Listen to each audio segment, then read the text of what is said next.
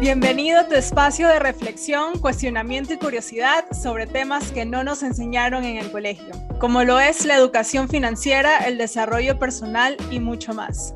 Soy Mari Francis Mocina y esto es Buscando Expansión.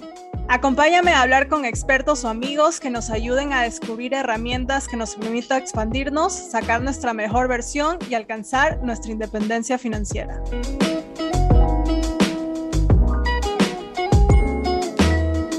Hola chicos, ¿cómo están? Bienvenidos a otro miércoles de Buscando Expansión. Seguimos aprendiendo y sobre todo expandiéndonos sobre cómo armar nuestro presupuesto. Esta es la segunda parte de este mismo episodio. Si no escuchaste la primera parte, anda y escúchalo porque la publiqué la semana pasada. Y decidimos con Ángela hacer esta segunda parte porque quedaron algunos temas pendientes para tener una visualización completa de tu presupuesto para que empieces con todo en este 2023. Los temas que todavía tenemos que conversar son, por ejemplo, como el pago de impuestos, cómo incluir este pago anual de impuestos o, bueno, si eres emprendedor o a lo mejor en tu país te cobran semestralmente o trimestralmente. Entonces, ¿cómo añadimos todos esos valores en tu presupuesto? También quedó pendiente hablar acerca de pagos anuales. Por ejemplo, si tienes una suscripción anual, ¿Cómo incluyes eso en tu presupuesto o a lo mejor la matrícula de tu carro? Todas las cosas que solo se pagan una vez al año. También tenemos manejo de excedentes y mucho más. Así que nuevamente Ángela García de finanzas.co está aquí con nosotros para hablar sobre estos temas que tenemos que considerar a la hora de armar nuestro presupuesto. Hola Ángela, bienvenida nuevamente a Buscando Expansión. La May, súper contenta de volver a estar aquí y con muchas ganas de contarles todo lo que nos hizo falta del episodio anterior. Sí, muchas gracias por nuevamente aceptar mi invitación y hablar de este tema del presupuesto. Entonces, haciendo una recapitulación del episodio anterior, los temas que dejamos pendientes. Dentro del presupuesto, uno que es mega importante y la verdad es que yo personalmente sufro muchísimamente con eso y es los impuestos. ¿Cómo metemos esto de los impuestos dentro del presupuesto? ¿Ahorramos o ponemos dinero aparte mes a mes?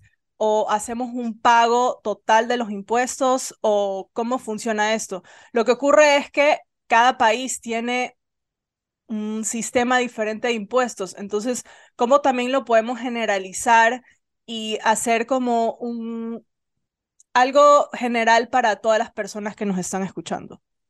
Vale, perfecto. Bueno, no, pues aquí al lío.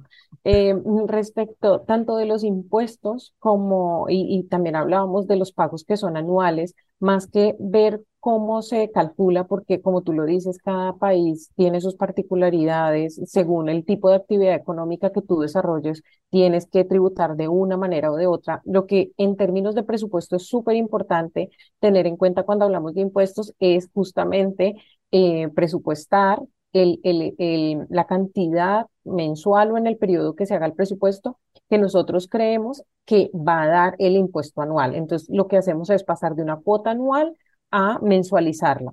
Y tenemos que ser muy juiciosos con esto, porque esto es un bolsillo que no es para, mm, digamos, diversión o no es para tomar de allí para un capricho o algo así, porque eh, cuando llega el momento de pagar el impuesto no hay opción, o sea, tenemos que pagarlo. Entonces, como estamos hablando con mm, aquí muchas personas que nos están escuchando, seguramente ya han pagado sus impuestos, conocen el monto eh, anual que les llega de, de, impuesto. O si empiezas una nueva actividad económica, puedes estimarlo. Eh, digamos que ahorita hay muchísimas ayudas en Internet. Eh, en cada país podemos entrar y estimar más o menos la cantidad proyectada que nos va a llegar ese impuesto anualizado. Entonces, si por decir algún, algún valor nosotros sabemos que vamos a tener un impuesto anual de 600 dólares, entonces debemos llevarlo al mensual y en este caso tendríamos que amortizar o guardar 50 dólares mensuales con el fin de que en el momento que nos lleguen esos 600 dólares a pagar, no nos vayan a hacer un hueco en el presupuesto, sino que ya tenemos eh, amortizado el, el, valor de los impuestos. Es, esto es algo clave, clave de hacerlo, porque eh, digamos, eh, cuando, cuando reviso este tema con algunas personas o de por qué tienen deuda mala, por ejemplo, o porque se endeudaron con un crédito revolvente a una tasa de usura del 30%, por ejemplo, en el caso de Colombia, muchas veces esto sucede porque les llegó un pago grande del cual no tenían liquidez para pagar, ¿vale? Entonces, ya sea un pago de un impuesto o, por ejemplo, un pago de un seguro anual de un, de un carro, de un automóvil, y si no tenían el, o no tienen la suficiente liquidez para, ah, para poder realizar el pago en el momento que tenga que hacerse, entonces recurren a la deuda.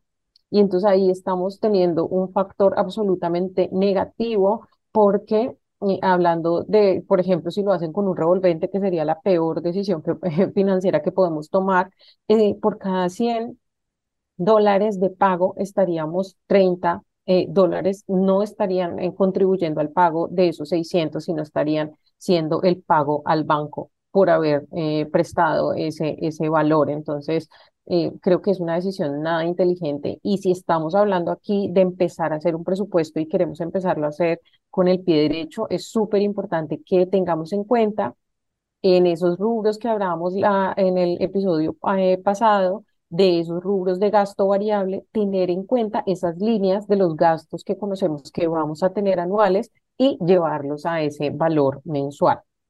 Totalmente. Y especialmente otra cosa también que al menos a mí me pasó y por eso sí, yo ahorro o pongo dinero aparte para los impuestos, es que al menos aquí en Estados Unidos, es que es el único país donde yo pago impuestos, cuando te, te, permiten hacer arreglos de pago, porque muchas veces son cantidades muy grandes que no lo puedes hacer, o sea, de un solo pago, te cobran intereses si es que haces estos arreglos de pago. O sea, tú dices, bueno, eh, me, me permitieron hacer los arreglos de pago, pero al aceptar eso también hay que tener en cuenta de que te van a cobrar intereses por hacer esos arreglos de pago.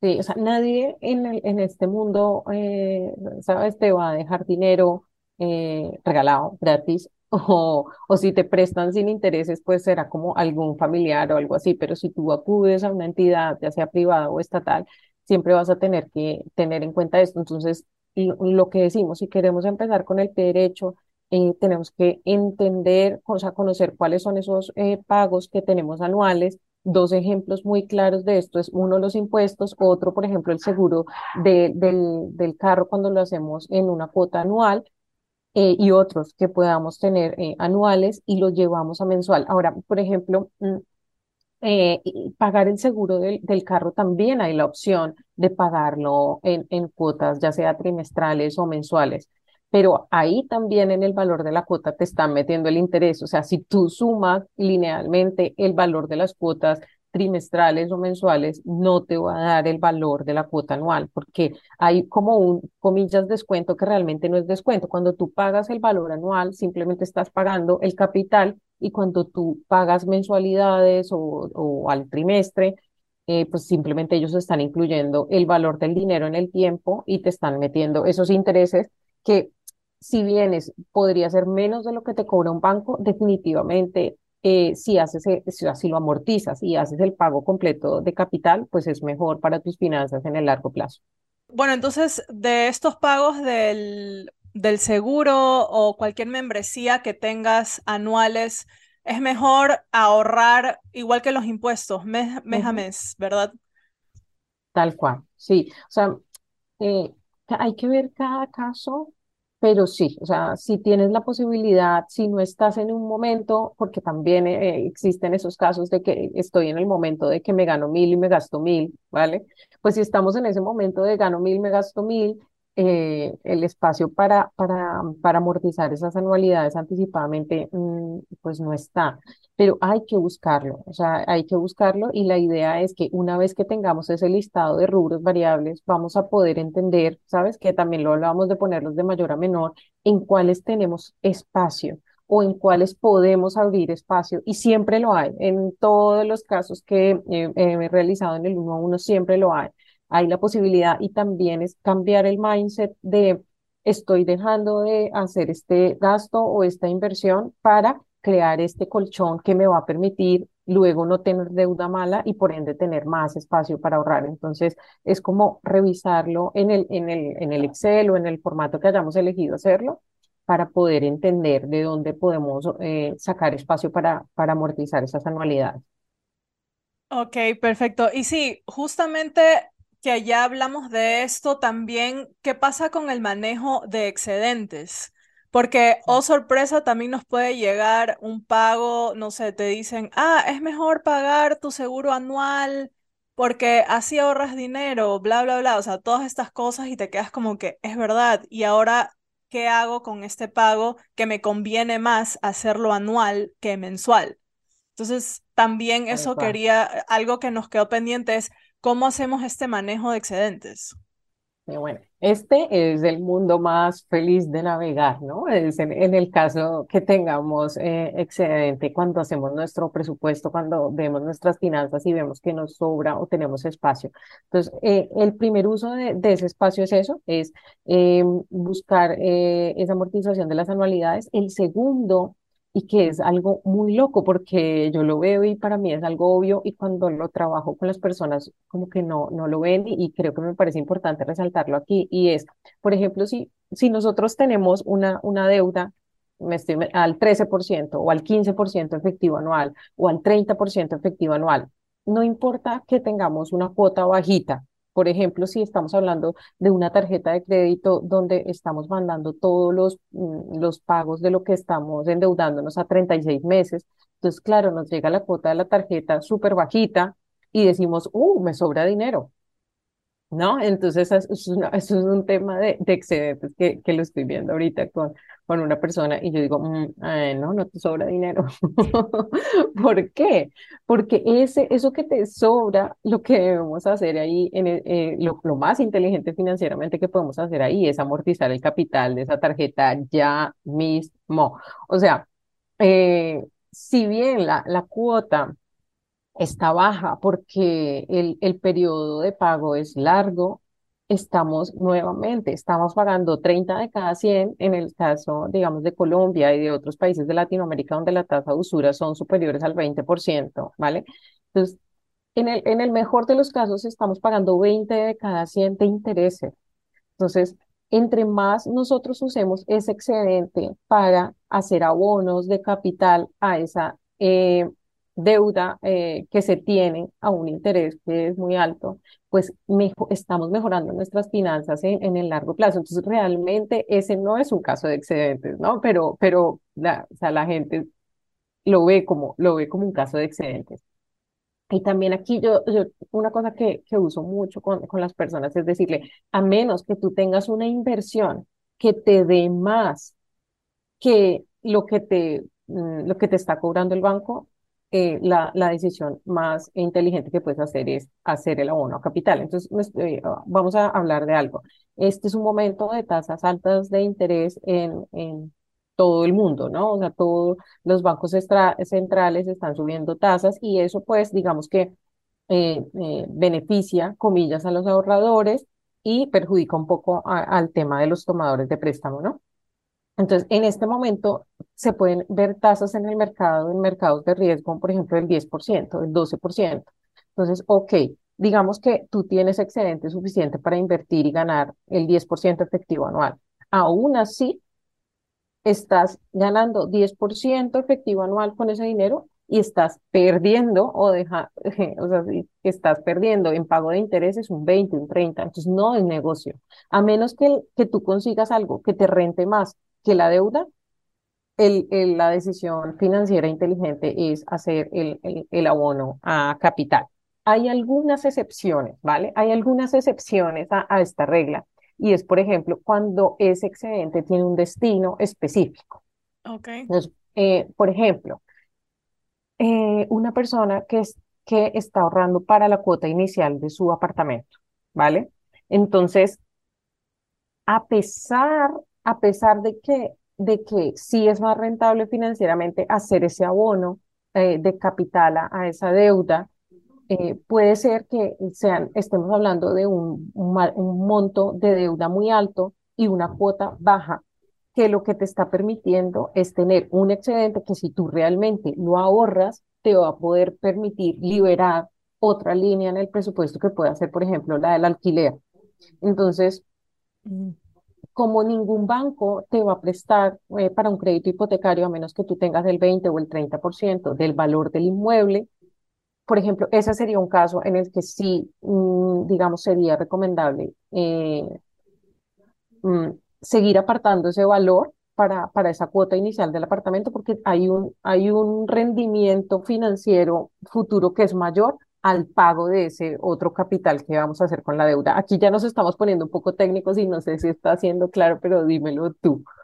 No, sí, continúa, porque creo que esto es importante también. Muchas personas sí quieren ahorrar para dar su cuota inicial de un apartamento y no sabemos cómo, porque tenemos que pagar el alquiler de donde ya vives, las deudas. Entonces es como que mm, no me queda nada para seguir ahorrando para ese objetivo que sí, se puede convertir en algo que puede ser beneficioso para ti, tener una casa propia.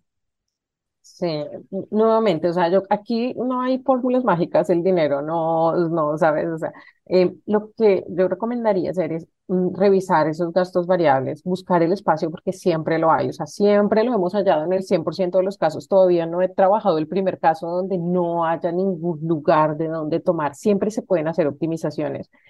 Y número dos, en lo que estábamos hablando un poquito en el episodio pasado, que tiene que ver con temas de expansión, o sea, no solamente de frugalidad, o sea, eh, de apretarnos el cinturón, sino de, venga, ¿qué otras fuentes de ingresos podemos tener?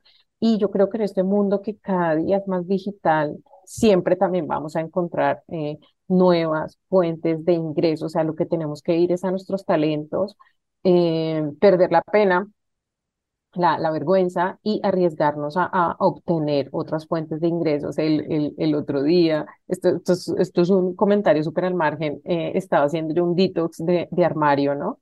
Porque aquí vivo en España y, y los, los armarios son pequeños, los closets son pequeños y, y ya dije, a ver, tengo que hacer acá como un detox. Y entré a una de estas páginas donde vendes tu, se vende la ropa de segunda mano publiqué eh, algunas prendas, obviamente no vas a obtener el valor eh, que pagaste por ellas, pero hay también tener en cuenta que tú también diste un uso, ¿no? A esas, a esas prendas.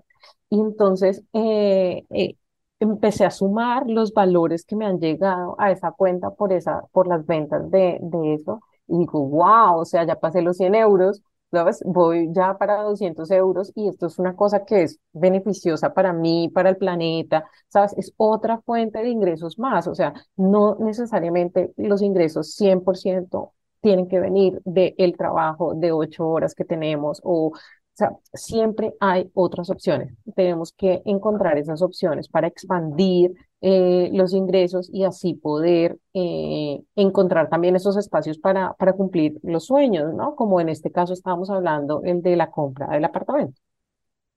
Sí, totalmente. Y una cosa de este como extra que tú tienes, eh, bueno, supongamos porque tengo deuda y también quiero invertir, ¿dónde pondrías este dinero?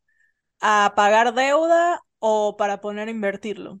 Es justo lo, el, el, ejemplo que hablamos ahora. O sea, siempre la decisión financiera inteligente es primero pagar deuda, ¿vale? Pero si estamos hablando de, por, o sea, porque a, nuevamente, a menos que consigas una inversión que te rente más que lo que estás pagando por la deuda, financieramente y matemáticamente es mejor hacer el pago de la deuda. Pero la excepción son los casos estos que hablamos, cuando eh, cuando, digamos, la cuota de, de, del préstamo o de la deuda que tienes es baja y te permite hacer un ahorro para algo que te va a generar en el mediano plazo un, un ahorro más grande o un beneficio financiero más grande. Entonces, tú ponte a pensar que tienes una deuda, yo qué sé, que consolidaste todas tus deudas y debes 20 mil dólares y lo debes a una tasa de 15% efectivo anual, ¿vale? Entonces, digamos que en ese caso, pues si tú tienes un excedente, yo qué sé, de 200 dólares al mes, no es mucho lo que estás haciendo, ¿sabes? eh, matando capital de 20 mil dólares y en ese caso sería más sensato usar esos 200 como herramienta para invertir en algo que te apalanque. Entonces, lo que estamos hablando, la, empezar a hacer el fondo para eh, la, la, cuota inicial del, del, apartamento, que luego te va a permitir que una línea grande del presupuesto, que es el alquiler, desaparezca, ¿vale? Y lo cambies por inversión en este caso. O, otra decisión que tú podrías hacer es, nuevamente hablando del tema de, de expansión en los ingresos, es, mm, y en el caso que estamos hablando, a mí se me da bien esto no es mi caso, bueno, sí es, es un ejemplo, ¿no? Es, eh, a mí se me da bien eh, pintar cuadros. Ok, pues en ese caso está mejor si uso los 200 dólares para comprar óleos, acuarelas, pinceles que me van a permitir crecer mi ingreso, ¿vale? Que pagarlos a, capital de los 20 mil dólares donde tal vez el, el, impacto va a ser mucho menor. No sé si, si es claro ahí el ejemplo. Sí, justamente eh, no tenía esta pregunta pensada, pero no sé si es que también se pueda incluir esto. Ahorita se me, también otro escenario que se me acaba de ocurrir es cómo sabemos si es que en el presupuesto necesitamos cortar gastos o tener un ingreso extra de un trabajo medio tiempo o algo extra para poder pagar más cosas o porque a veces sí, es como que Mucha gente es como que no me alcanza y sí, puede ser que no, pero muchas veces es porque tengo que cortar gastos o muchas veces sí, necesito otro ingreso. Entonces, ¿cómo, cómo sabemos diferenciar entre esos dos escenarios? Vale, pues esto es algo muy subjetivo, muy, muy, muy, muy, muy subjetivo. Yo creo que aquí no, no cabrían las generalizaciones. Mm, en, en, los casos que yo veo en el día a día siempre se pueden hacer las dos cosas. Es más fácil en el corto plazo recortar, ¿vale? Es más fácil en el corto plazo.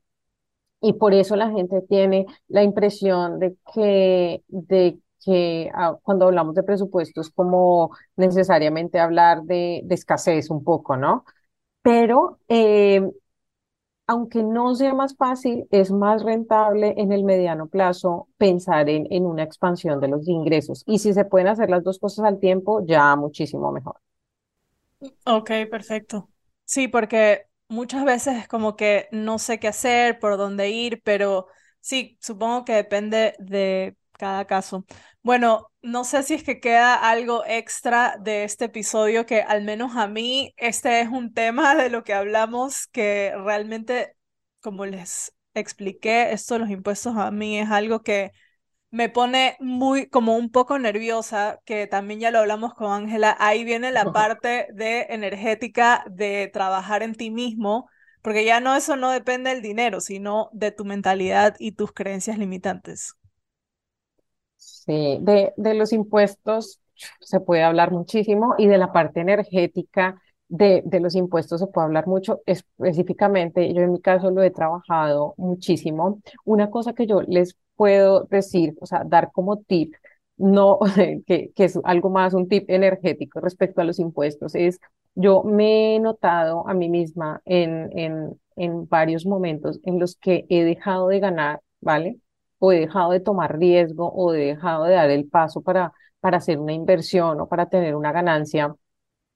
Estoy aquí súper open kimono, open heart. o sea, ah, mm, he dejado de hacerlo porque digo, wow, me van a incrementar los impuestos. Sí, totalmente. Creo que eso no pasa a muchos, no solo a ti. Bueno, pues luego yo me, me, me sirven dos cosas cuando pienso en eso.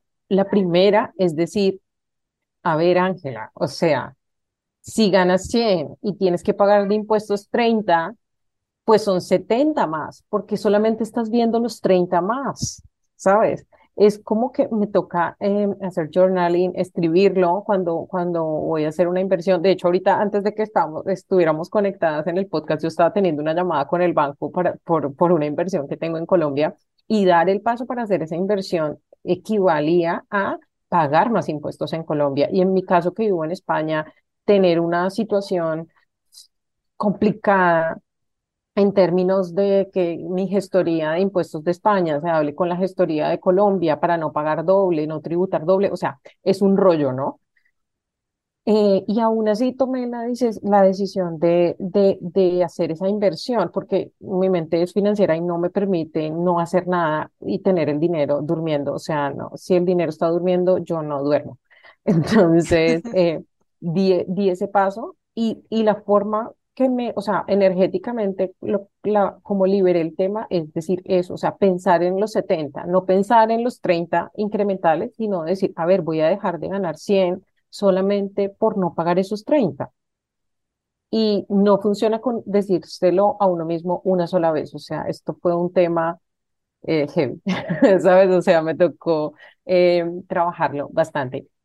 Y número dos, en otro tipo de inversiones, por ejemplo, en el caso de las inversiones inmobiliarias, donde tienes que hacer muchos pagos de impuestos, de notarías, de gestorías y tal, la forma como me ha servido es poder dar ese paso, es mm, porque incluso iba a tener una potencial socia que me dijo eso, me dijo, oye, pero es que, es que yo creo que no es rentable porque con todos los impuestos que hay que pagar.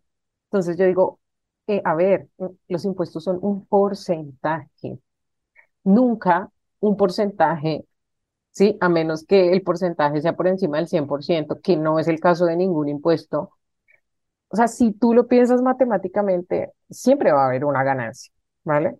Claro. Entonces, lo que, lo que eh, en, eh, lo- los comentarios que hice con esta persona fue decirle, eh, es simplemente, o sea, ¿qué, qué se tiene que hacer con los impuestos? Por ejemplo, en el caso de España, donde realmente es un tema bien fuerte, el tema de impuestos en España es fuerte. O sea, yo cuando yo vivía en Colombia me parecía que era tremendo y ahora a mí me parece que era como eh, los ositos cariñositos comparado con lo que es acá, ¿sabes? Y, y el, el, el tip, aquí viene el tip después de todo este preámbulo, eh, es simplemente ver los impuestos como un costo más. O sea, ¿qué pasa si yo veo, o sea, el, el impuesto es es como una línea de un proveedor adicional que tú tienes que pagar, un proveedor que no te está haciendo un servicio directo, ¿vale? Porque no te está prestando un servicio directo para tu proyecto, para tu tal, te está dando un servicio indirecto, por ejemplo, cuando, si pensémoslo positivamente en el caso de los impuestos, de eh, si yo estoy haciendo una inversión inmobiliaria y estoy pagando unos impuestos, pues ese socio, que es el gobierno, eh, se encarga de las carreteras, la recolección de basura, ¿sabes? O sea, ese es como un costo más, verlo como un costo más. Si tú lo pones en el Excel o en, el software que usas para, para revisar tus inversiones como una línea más y aún así obtienes ganancia, mm, da ese paso. Da ese paso para, para hacer esa inversión. Son como los dos tips que he encontrado energéticamente con el tema de los impuestos, pero súper abierta. Si alguien de tu comunidad nos puede eh, dar más tips que funcionen. No, sí, porque al menos pienso que esto del presupuesto, o sea, en general, no solo los impuestos, hay que también trabajar la parte energética, porque siento que con esto del presupuesto, como sí lo mencionamos un poco en el episodio pasado, también tiene que ver mucho de nuestras creencias limitantes. Entonces, y eso es lo que no se habla, por eso estamos aquí en este podcast de que también eh, cuando estamos haciendo nuestro presupuesto hay que ir trabajando en esas creencias porque muchas veces se ve reflejado en nuestra cuenta de banco.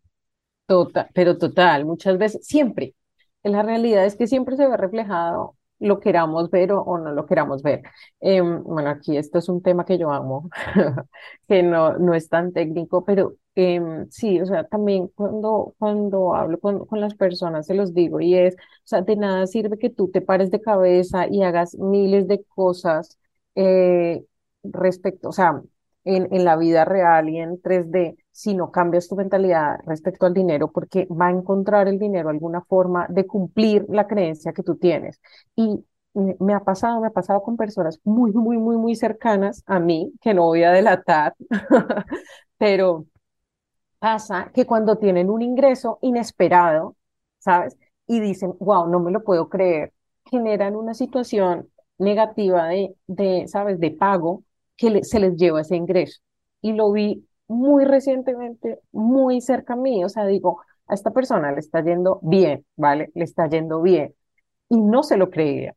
Y no se lo creía, y su creencia, y lo peor de todo es que no se da cuenta. Y en estos temas energéticos y más así, es, o sea, si nadie te pide tu opinión, pues no la das, ¿no? Y porque no, sí, estos son ese tipo de como de consejos que no, no van a ser escuchados a menos que sean solicitados. Entonces, yo lo que veía en este caso es, wow, o sea, te generaste una situación negativa financiera que equivale a lo mismo y casi que un poco más de lo que te ganaste extra para quedar en el mismo nivel anterior. Entonces, es triste cuando tú ves esas realidades, ¿sabes? Y por eso, nuevamente les digo, o sea, nos podemos parar en la cabeza, pero si no se trabaja energéticamente esas creencias, creencias conscientes e inconscientes, porque esto también ha sido mm, otras, otras conversaciones que he tenido respecto de, de, de, temas financieros, y es, eh, le hago la pregunta a la persona de, eh, hagamos, hagamos el ejemplo contigo, a ver, Mary. A ver. Eh, si te digo qué es el dinero para ti, ¿qué me dices? Ya. Es una herramienta. No, más. Es una herramienta que me va a ayudar a hacer mis sueños realidad. Menos técnico. ¿Qué es el dinero para ti? ¿Qué decían en tu casa sobre el dinero? Eh, al menos en mi caso era de que todo es dinero, o sea, como algo malo, como lo necesito, pero es un mal necesario. O sea, no, no era como, bueno, esta es una herramienta neutra, porque no es ni buena ni mala, es simplemente una herramienta que voy a usar para buscar mi expansión.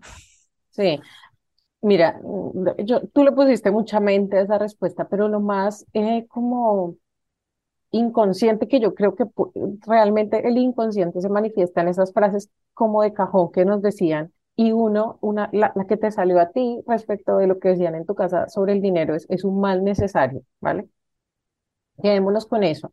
Entonces, a pesar de que, o sea, no, mm, no tenemos que tener, eh, eh, como decir, como sentirnos mal de tener esa creencia, porque si es algo que nosotros escuchamos durante toda nuestra niñez, durante toda nuestra adolescencia, durante parte de nuestra adultez, pues somos humanos, o sea, eh, pertenecemos a grupos y una forma de pertenecer es identificarnos con ese grupo, en este caso familiar o, muy cercano, social, al cual pertenecíamos. Y si esa es la, la creencia que, que se tenía en ese grupo, pues esa es la creencia inconsciente que nosotros tenemos respecto del dinero. Entonces, y, y te, o sea, no, esto fue la que te salió a ti de su mal necesario, pero por ejemplo, con muchas personas que yo trabajo, la primera que sale es el dinero no, no crece en los árboles, ¿vale?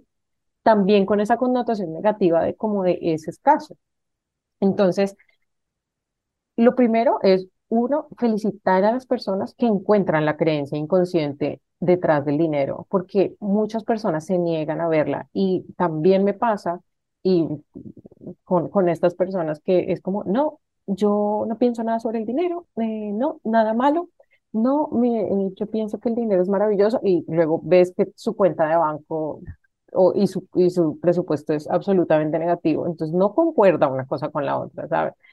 Entonces, ah, ah, o sea, no, mm, lo, lo mejor y más sano que podemos hacer es ser honestos con nosotros mismos respecto de eso y encontrar esas creencias.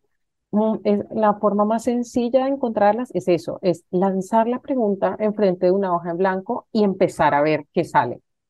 Em, uno, el, uno de los primeros posts de, de, de, la cuenta de finanzas fue ese, de, de que la gente hiciera eh, ese ejercicio y, o sea, y no nos damos el tiempo de hacerlo. Y creo que es súper importante que nos demos ese tiempo de hacerlo porque podemos encontrar cosas realmente valiosas.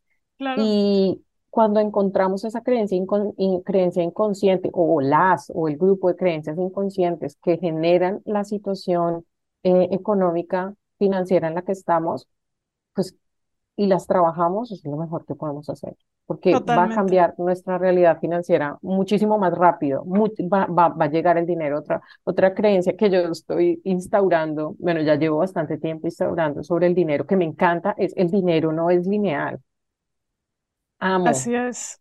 Amo esa creencia y es que es verdad, el dinero no es lineal. Si estamos apegados a la creencia de que el dinero es lineal, y yo siempre también le hago esta pregunta a las personas con las cuales trabajo y es, eh, si el dinero fuera lineal, entonces todas las personas que trabajan en conserjería y celaduría serían millonarias porque trabajan muchísimas horas. Así no es es, así, no es así así. es. Eh, o sea, el dinero no es lineal, el dinero puede llegar de muchísimas maneras, el dinero remunera el valor que tú aportas, remunera la creatividad y por eso, nuevamente atándolo con el tema de, de presupuesto, cuando unimos esa creatividad a nuevas formas de crear ingresos, ahí suceden cosas no lineales muy expansivas. Totalmente. Y es por eso que también quería recalcar esto en este episodio, de que está bien mirar nuestros números y ver en qué podemos cortar eh, gastos o cómo podemos aumentar nuestros ingresos, pero a la par también tenemos que ir trabajando en las creencias. Al menos yo pienso que esto del presupuesto no es solo de ponerte en un Excel a poner números, sino también de trabajar dentro de ti qué son esas creencias limitantes que están, valga la redundancia, limitando a tu presupuesto. Sí, y, y de este tema, que también se une con otro concepto de, de línea de presupuesto que tal vez no, no habíamos revisado y que hace parte, está el tema de fondo de emergencia. Hay que, el, el, el tema de crear el, el fondo de emergencia es, es algo, ¿cómo decirlo? Que hay que tocar con pinzas porque si tú estás pensando en que la emergencia va a llegar, pues la vas a crear, ¿vale? pero puede ser que por mm, X, Y, Z, otras cosas más profundas que no vamos a entrar en este episodio, tengas una emergencia y hay, en ese momento habría que tener, eh, tendríamos que tener e- ese fondo de emergencia. Me gusta pensar en el fondo de emergencia de dos maneras. En un, en un primer momento, pensar en cuáles son esas potenciales emergencias que podríamos tener y aquí, digamos, en ese primer momento, darnos la libertad de pensar en cosas negativas, pero solamente por ese momento, ¿vale? Luego las vamos a cambiar. Entonces, cuando estamos haciendo nuestro presupuesto y esto, el fondo de emergencia no es algo que se cree en un mes, ¿vale? Eh, vamos a, a pensar cuál es esa cantidad que nos gustaría y que nos dejaría dormir tranquilos respecto de que si la tenemos y pasa esas X, Y, Z cosas que pueden pasar y que nos pueden requerir algún one-timer de, de nuestro presupuesto, poder tener cómo cubrirla. Entonces, en ese primer momento, como lo dije, vamos a pensar en cuál es ese, ese, ese, esa circunstancia negativa para cuantificar esa cantidad, ¿vale?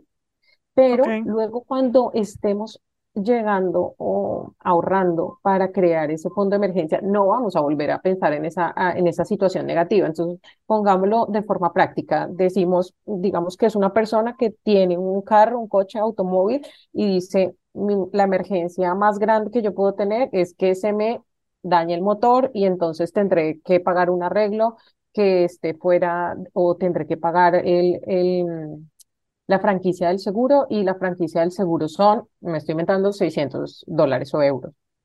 Entonces, mi fondo de emergencia tiene que tener ese tamaño, 600 euros. Entonces, pensamos en esa situación potencialmente negativa de que puede pasar el tema del motor o el carro, lo que sea, para cuantificar simplemente el fondo de emergencia, que son 600 euros. Y luego no vamos a volver a pensar en esa situación, simplemente vamos a quedarnos con la cantidad 600 euros. 600 euros y vamos a cambiar eh, a la energía a pensar que 600 euros es la cantidad que nos va a dejar a nosotros dormir tranquilos respecto de que si lo tenemos, vamos a, estar seguros de que si algo pasa, si algo pasa y ya no vamos a pensar más en ese evento negativo, vamos a poder cubrir ese si algo pasa. Y otro punto súper importante y también energético respecto del fondo de emergencia es que no vamos a tener el fondo de emergencia en una cuenta corriente. O sea, hay que tenerlo rentando.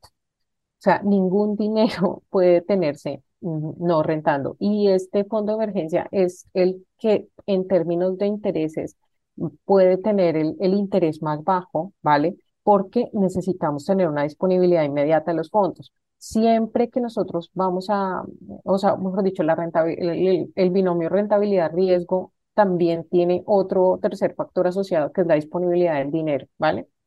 Entonces, si yo quiero obtener una mayor rentabilidad, probablemente el banco, el fondo o el lugar donde yo estoy invirtiendo me va, me va a pedir una mayor estancia o tiempo de retención del dinero. Entonces, un fondo de emergencia no puede estar en un TES, CDT o bono, porque tú lo necesitas casi que líquido, ese, ese dinero. Entonces, ese sí que puede estar rentando al mínimo interés porque eh, es un tema más de, de liquidez. Correcto, sí. Eh, ese tema, ese es, lo vamos a dejar para otro podcast, pero muchas gracias por mencionar esto del fondo de emergencia, porque sí, siento que muchas personas tienen la dificultad de poner ese dinerito aparte para cualquier cosa que venga y no sabemos qué es. Por eso a mí me gusta eh, llamarlo fondo de abundancia. Pero la gente, se, la gente se queda como fondo, fondo de abundancia, ¿qué es eso? Entonces, por eso técnicamente sí. A las personas se les dice fondo de emergencia porque si uno les dice fondo de abundancia es como no nos van a entender.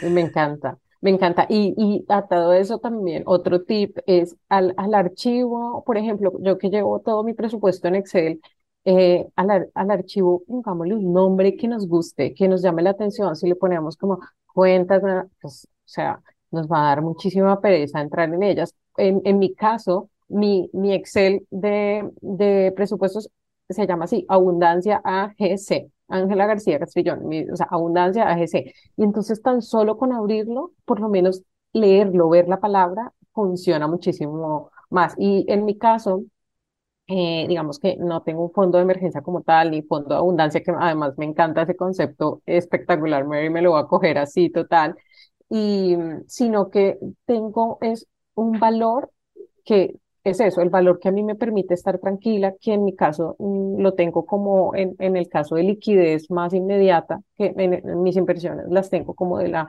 de la más líquida a la menos líquida, y este valor que yo considero que está ahí para cualquier cosa que pueda eh, necesitarse es el que está en, esa primera línea de liquidez inmediata. Así es, correcto. Bueno, creo que esos son todos los puntos que teníamos pendientes de tocar. Ángela, en serio te quiero agradecer muchísimo por todo lo que nos has aportado en estos dos episodios. Muchísimas gracias. Ay, con mucho gusto, de verdad. Espero que sirva muchísimo, de verdad. Lo hago con la mejor intención, con todo el corazón, entonces que, que genere mucha abundancia en sus vidas. Gracias a ti. Bueno, muchísimas gracias a todos. Nos vemos. Hasta la próxima.